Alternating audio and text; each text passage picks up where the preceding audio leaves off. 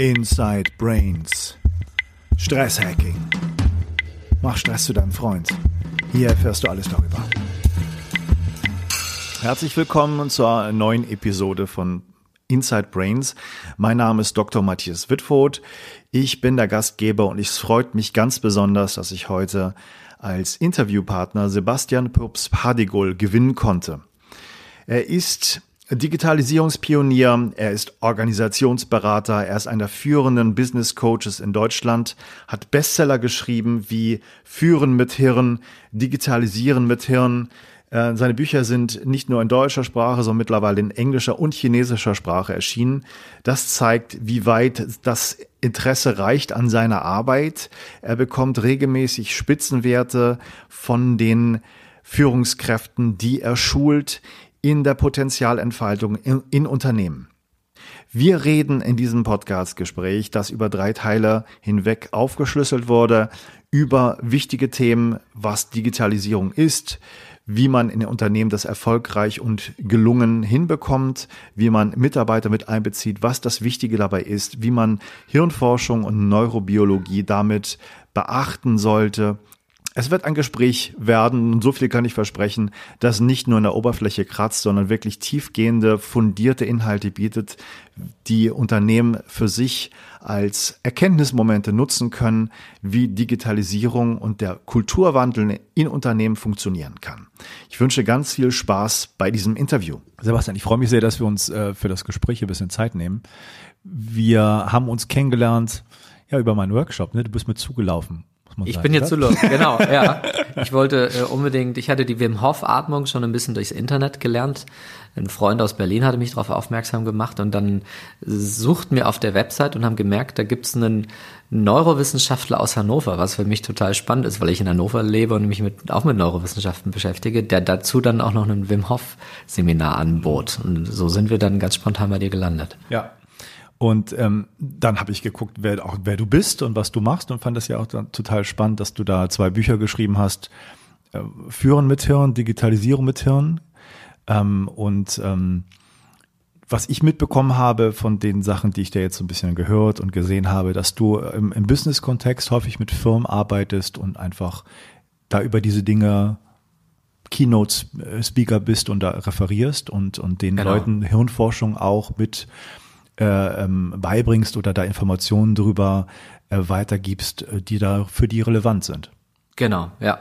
Also das, das ist, also ich, ich glaube, die Hälfte meiner Zeit verbringe ich mit Keynotes. Ähm, von den anderen 50 Prozent verbringe ich, glaube ich, 30, 35 Prozent der Zeit, die ich unterwegs bin, in Unternehmen und begleite Unternehmen dabei, ihre eigene Unternehmenskultur zu verbessern. Und die restliche Zeit verbringe ich mit, mit Einzelpersonen, die oftmals zu offenen Trainings zu mir kommen, die sagen, hey, wir haben einfach, wir, wir haben Lust, mehr von, von dem so zu entfalten, was in uns steckt. Also über allem, was ich so tue, gibt so ein, oder, oder der Rahmen des Ganzen, ähm, was ich mache, beschäftigt sich mit etwas, das nenne ich die, die Potenzialentfaltung von Menschen. Manchmal von individuellen und oftmals auch die Potenzialentfaltung von, von Menschen in größeren Gruppen. Das sind dann halt die Unternehmen. Ja. Und ähm, wie kam es zu dem, zu dem neurowissenschaftlichen Aspekt? Das ist vor, vor zehn Jahren ungefähr geschehen, ähm, als ich durch ein gemeinsames Projekt einen Mann kennenlernte aus Göttingen. Ich lebte damals noch in, in der Schweiz, ähm, aber durch ein gemeinsames Projekt habe ich einen Mann aus Göttingen kennengelernt, der heißt äh, Gerald Hüther. Das ist ein ähm, recht beliebter Hirnforscher und wir haben uns begonnen anzufreunden durch dieses Projekt und haben daraus entstehend eine Initiative gegründet, die heißt Kulturwandel in Unternehmen und Organisationen. Das ist eine Website, die heißt äh, zu Deutsch kulturwandel.org. Im Englischen heißt sie theculturechangeCode.com. Also wir haben vieles von dem, was dort inzwischen zu lesen ist, auch in, in englischer Sprache verfügbar gemacht. Und die Idee hinter dieser ganzen Initiative war, dass ihr sagt, Mensch, wir müssten doch mal für Menschen in Unternehmen die, die sagen, es müsste doch anders gehen als zuvor. Also unter Menschen in Unternehmen, die sich mit Kulturwandel beschäftigen, ähm, dem müssten wir Informationen verfügbar machen, die sie inspirieren, die sie ermutigen, diesen Weg weiterzugehen. ich rede dann gerne von diesem Roger Bannister Beispiel. Also Roger Bannister ist ja ein ganz bekannter Mann, ähm, der 1954 an einem regnerischen Morgen in Oxford als erster Mensch der Welt äh, es geschafft hat, die Meile in einer Zeit von unter vier Minuten zu laufen. Das haben davor rund um die Welt Athleten versucht, keiner schaffte es. Bannister läuft diese magische Meile, so nennen die die Traummeile. Die Traummeile, das ist der, der geflügelte Begriff, die die Meile unter vier Minuten und plötzlich gelang es rund um die Welt, dass viele andere es auch schafften. Warum? Weil sie gesehen haben, es ist möglich. Und der Ansatz von Gerald Hüther und mir war, dass wir sagten, wir für all die, die sich, die sich mit Kulturwandel beschäftigen, wäre es doch schön, wenn wir Roger Bannister Beispiele aus der Wirtschaft finden und dokumentieren, dass Kulturwandel wirklich möglich ist. Und ähm, dann haben wir begonnen, Unternehmen zu suchen. Das ging vor acht, neun Jahren ungefähr los. Unternehmen zu suchen, die messbar zufriedenere, messbar gesündere, messbar loyalere Mitarbeitende beschäftigten, also die besondere Kulturen erschaffen hatten. Und äh, Unternehmen, die durch solche Mitarbeitende besonders gut über sich hinauswuchsen. Mhm. Und das haben wir ein paar Jahre lang gemacht und haben alles, was wir dort fanden ähm, und, und analysiert haben, es waren hunderte von Gesprächen, die wir geführt haben, ähm, das haben wir dokumentiert, also diese Geschichten aufgeschrieben und nach einigen Jahren ähm, merkten wir dann, Mensch, es wäre doch schön, wenn wir das, was wir dort gefunden haben, ähm, wenn, wenn man das nochmal ähm, anders verpacken würde, so dass es noch einfacher möglich wäre, also nur zu zeigen, guck mal, es ist möglich, ist natürlich schön, das ermutigt, nur die Frage ist, gibt es darunter liegende Muster, die immer wiederkehren? Ja. Und daraus ist dann mein, mein erstes Buch entstanden, Führen mit Hirn. Das war ursprünglich, hatten wir überlegt, das gemeinsam zu schreiben. Dann hatte ich ein, ein oder zwei Kapitel fertig geschrieben und dann setzten Gerald und ich uns zusammen und, und merkten, das ist schon so, also das ist schon so sehr geprägt durch mich, durch die Art und Weise, wie ich das wie, wie ich das so verpackt habe, dass das für, da ist kein Platz mehr für, für, für die Art und Weise, wie Gerald das machen würde. Und Gerald ist ja nun mal ein renommierter Bestseller-Autor, also der, der, der braucht natürlich auch seinen Raum. Und dann haben wir zumindest zu diesem Zeitpunkt festgestellt, dass, dass wir damals nicht als, als Autorenpaar auftreten sollten, sondern dass es mein Buch wird. Und ähm, er hat das er hat das dann, bevor ich es veröffentlicht oder bevor ich es an den Verlag geschickt habe, habe ich es ihm nochmal geschickt mhm. und, und, und er hat es nochmal gegengelesen. Ähm, und, und in diesem Buch finden im Grunde genommen zwei, zwei Dinge statt. Auf der einen Seite findet statt ganz viele ähm, echte Geschichten von echten Unternehmen, wo auch wirklich Ross und Reiter genannt werden. Also ich schreibe jetzt nicht, es gibt ein Unternehmen aus der Nahrungsmittelindustrie ja. in der in der Größe, sondern ich sage, Eckes Granini Deutschland ähm, hat zum Jahr 2000 ähm, eine neue Landesgesellschaft gegründet, neue Geschäftsführer war Herbert Gatthoff und er hat dann dann und das und das und das gemacht. Und ähm, also es werden wirklich sehr, sehr differenziert die Geschichten aus diesen, diese Erfolgsgeschichten erzählt. Und dazu gibt es dann noch eine zweite Ebene in dem Buch, nämlich die, die Ebene der, der Wissenschaft, die aus, dass ich, dass ich versucht habe, aus einer wissenschaftlichen Perspektive zu beschreiben, welche immer wiederkehrenden Muster dort stattfanden in diesen Unternehmen.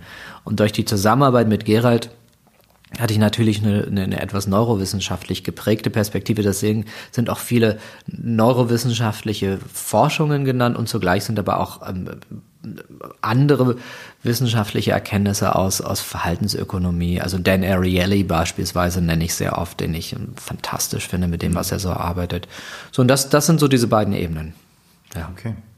Ähm, wenn du, wenn du Bannister erwähnst, da geht es ja um eine Leistung, die erreicht wurde, die zum ersten Mal gebrochen wurde und die anderen Leute haben gemerkt, das ist vom Körper möglich, das hat einer geschafft. Ähm, das heißt, irgendwie muss ich oder hat sich wahrscheinlich ergeben, irgendwie hat sich mental was geändert, dass ich glaube, das geht auch für mich. Und dann kamen viele Leute, die auch diese äh, Meile in der Rekordzeit ja. gelaufen haben. Ja. Wenn du über Unternehmen redest, geht es ja nicht nur um Leistung, so wie ich dich verstanden habe, sondern es ist ja etwas, was ähm, ähm, viel, viel mehr ist als eine reine körperliche Leistung. Es ist ja etwas, wo Kulturwandel besteht in Bezug auf den Umgang mit Menschen. Das ist ja keine reine Leistung. Ja. Ähm, in Bezug auf vielleicht Selbstreflexion, auch wie ich mich selbst positioniere, was ich für ein Ziel wirklich habe, mir darüber Gedanken zu machen. Ähm, wie bringst du das da überein? Und wo ist da die Messbarkeit? Also was, was gibt es für Parameter wirklich zu sagen, wir haben da in den Unternehmen was geändert oder da hat jemand was Neues gemacht? Jetzt kommt der Wissenschaftler in dir. Ja, ja, Wo ist die Messbarkeit? Was geht mir ja. los? Aber du benutzt ja häufig in, in Vorträgen, ja. glaube ich, so, dass du sagst, da hat sich vielleicht, haben sich Krankheitstage ja, verbessert. Was, wo sind die Parameter, die ja für die Unternehmen auch äh, relevant sind und eine Rolle spielen? Ja, das ist interessant. Also die, die Frage ist mal, wer stellt solche Fragen überhaupt? Und das sind dann doch gerne mal eher die CFOs, die fragen und die sagen, ähm, okay, woran können wir denn messen, dass wir erfolgreich sind? Ähm, das ist übrigens ein großes Thema für, für die ganzen Personalentwickler in Unternehmen schon immer. Schon immer ist die Frage, wie machen wir das Ergebnis unserer Arbeit messbar? Tatsächlich ist es so, dass in vielen der Unternehmen, die ich untersucht habe, bestimmte immer wiederkehrende Parameter ähm, zu erkennen sind, wo man merkt, das ist ein Unterschied. Also ganz konkret, das eine hast du ja gerade schon benannt, die Krankentage.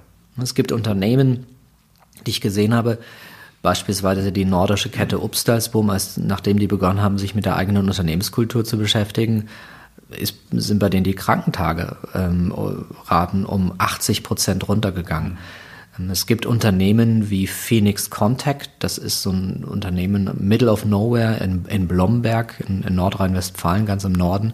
Ähm, die haben, die haben Fluktuationsraten, die, die sind im Bruchteil dessen, was in der Branche für gewöhnlich üblich ist. Ähm, du siehst es ähm, genau an solchen Dingen. Ne? Du siehst Bewerberquoten, die hochgehen, wenn sich das rumspricht. Du siehst, dass Krankentage runtergehen. Ähm, du siehst, dass die Menschen loyaler sind, dass die länger bleiben. Und was du ganz oft auch siehst, ist, dass sich mittelfristig auch beginnt, der Umsatz und der Gewinn nach oben zu entwickeln. Also Professor Gunther Ohlisch, der Geschäftsführer für Personal bei Phoenix Contact beispielsweise, er sagt, er sagt, wissen Sie, wir haben ungefähr 80 Jahre gebraucht, um auf einen Jahresumsatz von einer Milliarde zu kommen. Dann haben wir uns begonnen, mit der eigenen Unternehmenskultur zu beschäftigen. Also wir haben die Mitarbeitenden mehr in den Fokus unserer gesamten, unseres gesamten Wirkens genommen. Und dann haben wir es innerhalb von äh, fünf oder sechs Jahren geschafft, von dieser einen Milliarde auf 1,6 Milliarden zu kommen. Das war das letzte Mal, als er mir das erzählte, das ist jetzt schon ein paar Jahre her. Inzwischen sind die, glaube ich, bei zwei Milliarden. Das gleiche hat man bei Obstersboom auch gesehen. Die haben plötzlich den, den Umsatz verdoppelt. Bei Eckes Granini ging der Umsatz um, um 70 Prozent nach oben. Das sind, das sind Faktoren, die man sehen kann und zugleich dürfen das nicht die, die Triebfedern sein, sich mit dem Kulturwandel zu beschäftigen. Also wenn man sagt, wir machen Kulturwandel, um, um mehr äh, Umsatz zu generieren, ist es eine ungünstige Haltung, mit der man loslegt. Und das merken dann die Mitarbeitenden auch, dass es hier eigentlich gar nicht um sie als Menschen geht, sondern dass es hier um die Kohle geht. Ja. Was, was sind die sinnvollen Triebfedern aus deiner Sicht und aus deiner Erfahrung? Naja, es gibt im Grunde genommen, gibt schon immer zwei Triebfedern, also ganz grundlegend zwei Triebfedern, Pain und Pleasure. Also entweder ähm, das, also eine der seltenen, selteneren Triebfedern äh, ist Pleasure, dass man manchmal Geschäftsführer hat oder, oder Menschen in Schlüsselpositionen hat. Das müssen ja nicht immer die Geschäftsführer sein. Manchmal sind es auch Bereichsleiter oder Abteilungsleiter, die sagen, in unserem Bereich muss es anders laufen. Die so eine Vorstellung haben, wie eine Zusammenarbeit zwischen Menschen eigentlich sein könnte. Die, die eine schöne Vision haben von, ich sage jetzt mal, einem besseren Leben. Ne, die, die sagen, es ist doch, doch scheiße, dass wir jeden Morgen mit Bauchschmerzen herkommen oder es ist doch schade, dass es nicht mehr so ist, wie es früher mal war. Ähm, und das andere ist Pain, nämlich, dass sie merken, wenn wir hier nichts verändern, dann wird's noch schlimmer. Ne, das, ähm, also schöne Aussage ist, die ich gerade schon benannt habe, die ich ganz oft höre, es war hier mal anders, aber es ist nicht mehr so. Hier ist was verloren gegangen. Das passiert ganz oft übrigens nach Restrukturierungsmaßnahmen, dass dann, ähm, dass dann die Protagonisten sagen, oh, wir haben hier Abteilungen zusammengelegt oder wir haben zwei Geschäftsbereiche oder wir haben zwei GmbHs zusammengelegt und wir merken, uns ist etwas verloren gegangen. Das passiert meistens dann, wenn das so am Reißbrett gemacht wird, wenn, wenn Strategien in der obersten Geschäftsführung entwickelt werden und alle anderen Mitarbeitenden sind dann nur noch ähm, Betroffene und keine Beteiligten. So dann ist es eine super Voraussetzung, damit so eine Kultur richtig ähm, gegen die Wand fährt. Ähm, zweiten, zweiter Pain ist, wenn man merkt, die, die Umsätze brechen weg oder die, die Menschen laufen uns weg oder die Krankentage sind. Ich war gerade gestern bei einem Unternehmen, da habe ich eine Keynote gehalten, die jetzt ganz frisch begonnen haben, sich mit der Kultur auseinanderzusetzen. Die haben eine, eine Befragung gemacht, da, da stand der Vorstandsvorsitzende vor allen Führungskräften und hat mal die Ergebnisse präsentiert. Die hatten ähm, eine innere Kündigungsrate von 24 Prozent. Mhm. Die hatten Menschen, die noch nicht wirklich im Burnout, aber schon mit Erschöpfungssymptomen zu kämpfen hatten. Das lag auch über 20 Prozent. Das sind laute Alarmglocken, die da schrillen, die dazu führen, dass man sich mit der eigenen Kultur auseinandersetzen muss. So, und dann gibt es ähm, seit drei oder vier, naja, eher seit zwei oder drei Jahren eine dritte Triebfeder, die dazu gekommen ist. Also gerade so in diesen ersten Jahren haben Gerald Hüder und ich lange gebraucht, um Unternehmen zu finden, wo wir merken, boah, die haben sich wirklich substanziell mit der eigenen Kultur beschäftigt. Die haben Ergebnisse inzwischen erreicht, die, die äh, berichtenswert sind. Mhm. Und vor zwei, drei Jahren haben wir gemerkt, dass plötzlich eine ganz andere Dynamik in den Markt kam, dass immer mehr Unternehmen sich begannen mit der eigenen Kultur zu beschäftigen. Und diese neue Triebfeder, das ist ein Begriff, den jeder inzwischen kennt, das ist die digitale Transformation. Und die digitale Transformation, äh, man muss nochmal die, Du hast das gerade so ein bisschen pastoral gesagt, fast, diesen Begriff. Die digitale Transformation.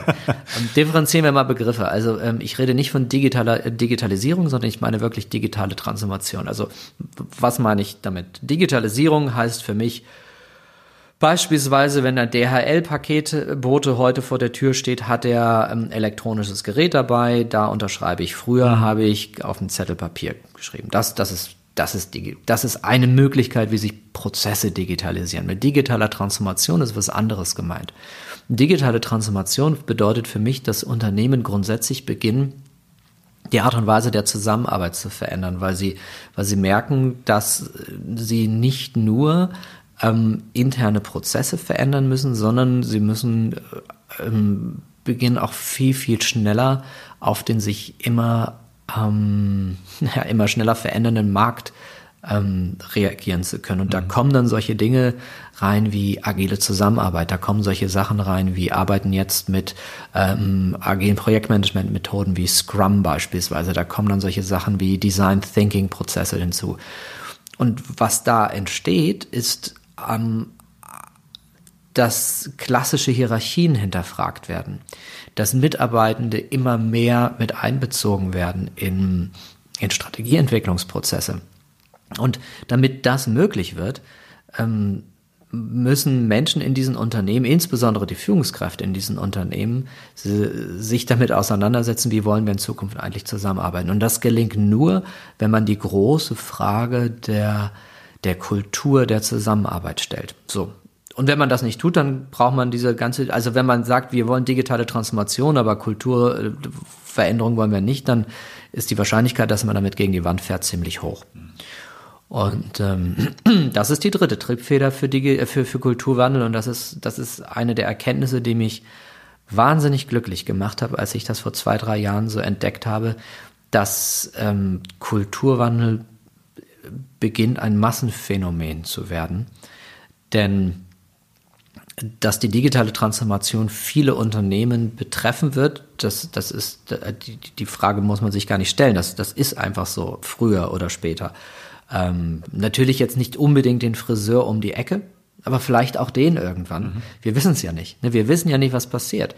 Also die, ähm, als ich das letzte Mal mit großen Versicherungskonzernen sprach, also ich erinnere mich, wir sind, wir sind ja beide aus Hannover, ich habe es mit einer großen Versicherung vor einem Jahr mal gesprochen, die mich einluden und, und dann habe ich die gefragt und gesagt, wo sind denn so ihre, wo sind denn ihre disruptiven Geschäftsmodelle in der Außenwelt? Wer macht ihnen das Leben schwer? Vor einem Jahr wussten die noch keine Antwort.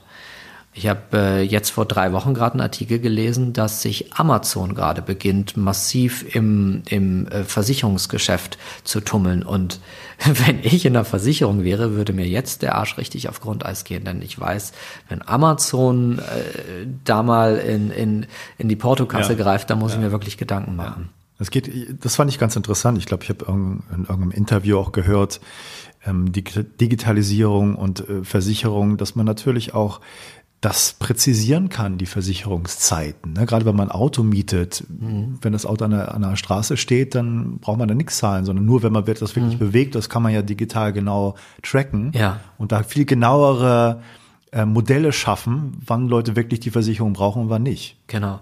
Wobei das eine Frage ist, also das, was du gerade benennst, da, da halte ich mich mit meiner Meinung mehr zurück, weil ich habe zwar ein Buch über Digitalisieren mit Hirn geschrieben, nur dieses Buch beschäftigt sich nicht mit Geschäftsmodellen und auch nicht mit Prozessen, wie digitale Transformation stattfindet, sondern es beschäftigt sich mehr mit der Frage, wie gelingt es mir, dass ich in, in, in dem, was jetzt gerade stattfindet, wie gelingt es mir, meine Mitarbeitenden dort mitzuziehen. Also mein, mein Fokus ist immer, wie schaffe ich es in, in der Organisation, in der ich bin, die Mitarbeitenden bestmöglich in das, was gerade stattfindet, mit einzubeziehen. Also könnte man praktisch sagen, digitalisieren mit Hirn bedeutet Hirn auf zwei ähm, Ebenen. Einmal was kann man mit der Hirnforschung sozusagen für Nachweise bringen, für Unterstützung dass irgendwas gut funktioniert. Ja. Und auch Hirn in der Hinsicht, dass man in die Hirne guckt oder die Hirne mitnehmen möchte, der Führungskräfte und der Mitarbeiter des ganzen Unternehmens. Also eine mentale Ebene, ja. die man da hat. Ja, wobei das, was du gerade benennst, ist doch für mich im Grunde genommen das Gleiche. Also ich erkläre auf neurowissenschaftlicher Sicht, wie Mitarbeitende ticken, um den Protagonisten in den Unternehmen äh, zu zeigen, wie sie anders führen müssten mhm. oder wie sie idealerweise führen müssten. Ich nenne mal ein konkretes Beispiel. Die Otto-Gruppe in Hamburg, die haben 2014, 2015 das allererste Mal in der Unternehmensgeschichte rote Zahlen geschrieben. Da war gar nicht so sehr das Problem, dass, dass Amazon den Marktanteile weg. Natürlich war das ein Problem und das, das wussten die auch. Ähm, was die so ein bisschen überrascht hatte, war Salando. Salando ist an denen vorbeigezogen und hat denen echt wehgetan. Und dann haben sie sich gefragt, wie gehen wir denn mit der Situation um, rote Zahlen geschrieben zu haben und haben dann intern erstmal analysiert, wo stehen wir? Und dann haben die relativ schnell die, die, die Strategen damals, ähm, insbesondere um einen Mann herum, der heißt Tobias Krüger, der inzwischen der Kulturwandelverantwortliche bei Otto ist, ähm, die haben sich damit beschäftigt, wie es denn aussieht in den Unternehmen und ähm, haben gesagt, wir sind hier 50 mehr oder minder, ich glaube, um die 50 Unternehmen. Jeder macht so sein Süppchen, aber wir könnten auf eine ganz andere Art und Weise noch miteinander zusammenarbeiten. Wir, wir, wir heben ganz viel ungenutzte Potenziale nicht. Und die Geschäftsführung kam relativ schnell an den Punkt, dass sie gemerkt haben, wir alleine werden die Antworten nicht finden auf all das, was wir brauchen. Also hat sich tatsächlich damals aus der Eigentümerfamilie Benjamin Otto vor die Mannschaft gestellt und hat gesagt, liebe Leute, in einer schwierigen Phase. Ähm, wir, wir müssen Dinge anders machen als in der Vergangenheit. Ähm, wir als Eigentümerfamilie und auch unser Management-Team, wir kriegen die Kuh allein nicht vom Eis und wir, wir wünschen euch, dass, wir wünschen uns, dass ihr viel mehr mitgestaltet. Und dann haben die etwas getan, was der CEO Alexander Birken so beschrieben hat. Er sagte, wir haben hier die Hierarchiepyramide auf den Kopf gestellt. Also die haben die Hierarchie nicht aufgelöst, aber sie haben die Hierarchie durchlässiger gemacht. So durchlässig, dass wenn irgendjemand ein, wenn irgendein junger Wilder eine super Idee hatte, dass diese Idee auch äh, da gelandet ist, wo sie letztlich landen sollte. So, fast forward, gucken, gehen wir ein paar Jahre nach vorne, Otto geht's wieder super. Die haben mit beispielsweise About You, haben die ein Unternehmen aus dem Boden gestampft, das das erste äh, ähm, Unicorn oder Einhorn, also diese Einhorn-Unternehmen, das sind ja die, die immer über eine Milliarde wert sind, ähm, sowas haben die erschaffen. Oder die haben auch sowas erschaffen wie Otto Now. Otto Now ist ein Mietmodell, dass man heutzutage eine Drohne oder ein Fernseher oder eine Waschmaschine bei Otto mieten kann.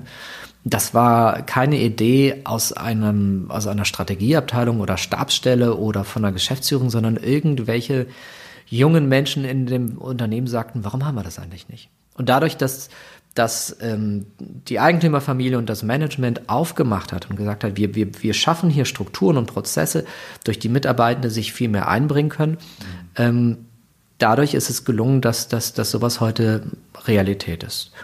Das ist so ein, ein, ein wunderschönes Beispiel, was ich damit meine, Mitarbeitende mit einzubeziehen, beziehungsweise Zugriff auf, auf ihr Potenzial zu bekommen. So, jetzt muss man aber Rahmenbedingungen schaffen, durch die Mitarbeitende überhaupt in der Lage sind, Zugriff auf ihr Potenzial zu bekommen, also ne, Prozesse und sowas anpassen oder, oder äh, äh, Kommunikationsstrukturen verändern. Das ist das eine. Das zweite, was aber auch wichtig ist, ich brauche einen Mitarbeitenden, der, der, der innerlich, äh, also neuronal in einem Zustand ist, in dem er Zugriff hat auf das, was in ihnen steckt. Das ungünstigste, was mir ja passieren kann, ist, dass ich in einen Zustand von neuronaler Übererregung bin.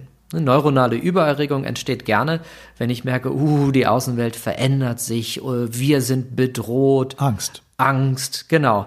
Äh, schönes Beispiel, Phoenix Contact, die ich dir vorhin schon genannt habe. Mhm. Phoenix Contact 2008, 2009, größte äh, Krisenjahr der Firmengeschichte. Jetzt musst du dir vorstellen, die meisten Leute da im Headquarter Blomberg, ähm, der Gunther Ohlisch sagt selbst, wir, er hat das mal ähm, gesagt, sagt, wir sind hier eigentlich am Arsch der Welt. Also es, da ist nicht viel drumherum.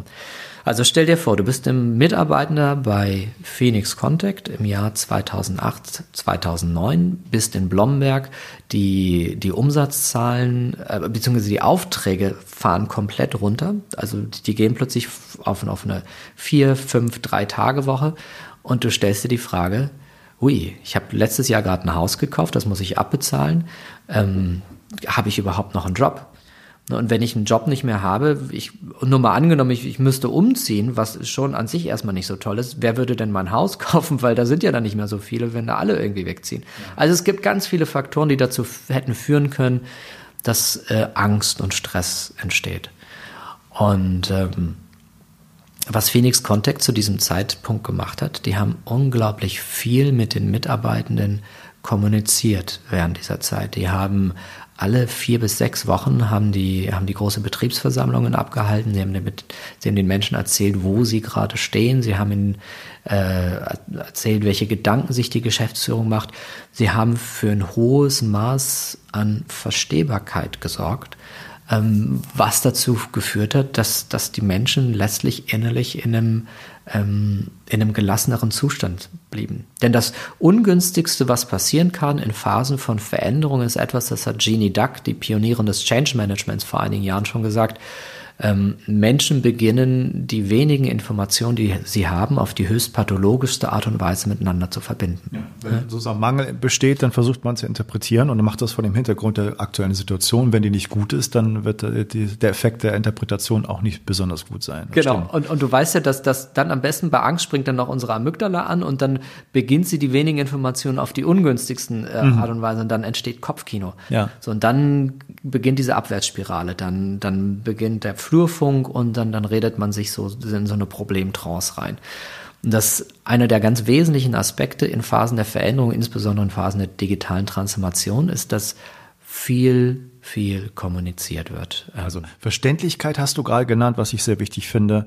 Würdest du auch sagen, es geht klar um das Warum der Firma? Was ist das Ziel? Und das dann richtig zu kommunizieren, dass jeder weiß, wo es hingehen soll, dass man sich damit identifizieren kann. Das gehört auch dazu. sagen, ja. äh, das, das ist aber gar nicht meine Welt. Und dann kann man die Mitarbeiter ja viel näher an sich binden, indem man wirklich das Ziel gemeinsam da ja. definiert. Das gehört für mich mit dazu. Also das, was ich ähm, unter Verstehbarkeit, man kann das auch Sinnhaftigkeit, ähm, meine, also das sind mehrere Aspekte. Idealerweise hat man, so wie du das gerade gesagt hast, ein, ein, ein klares Ziel, einen Sinn.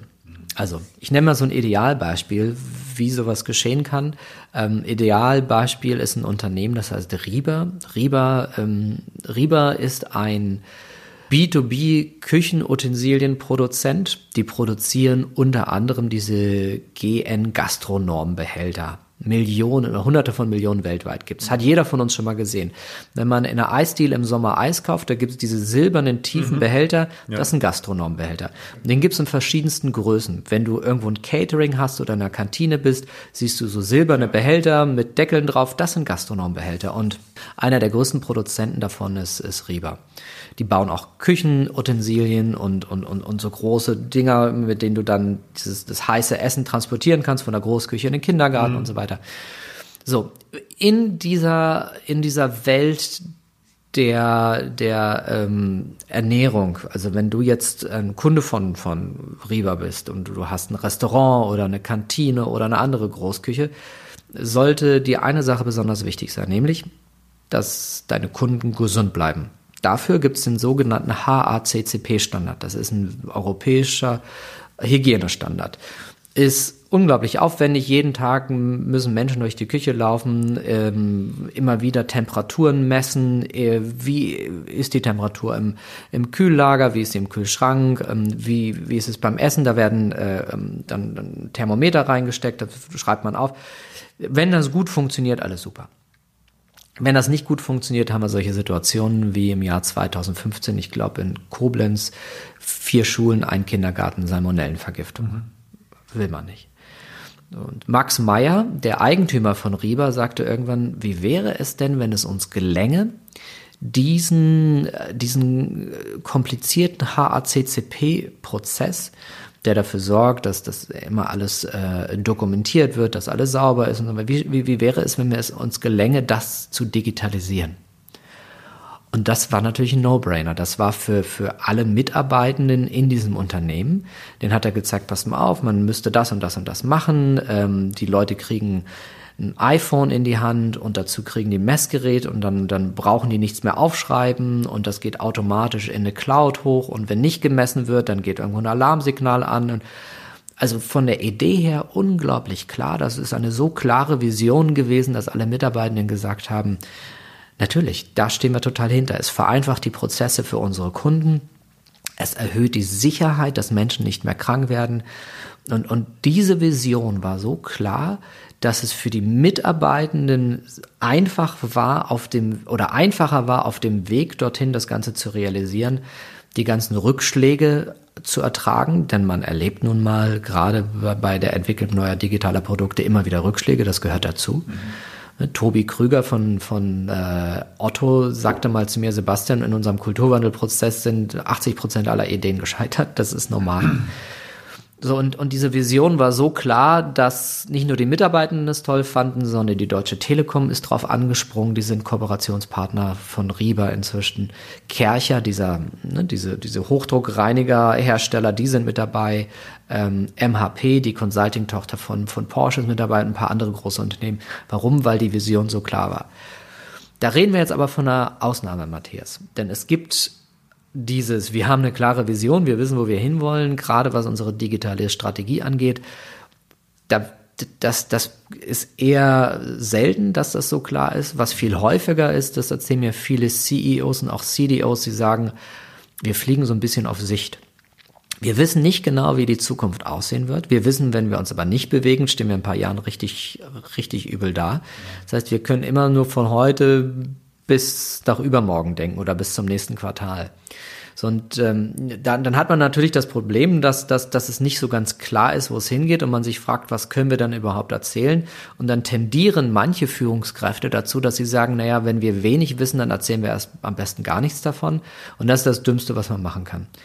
Ähm, das, das Beste, was man machen kann, ist, dass man zumindest das wenige, was man weiß, auf die bestmögliche Art und Weise mit, mit, mit den Mitarbeitenden teilt damit äh, bei denen kein Kopfkino entsteht. So Idealbeispiel von wir, wir kommunizieren das wenige, was wir wissen.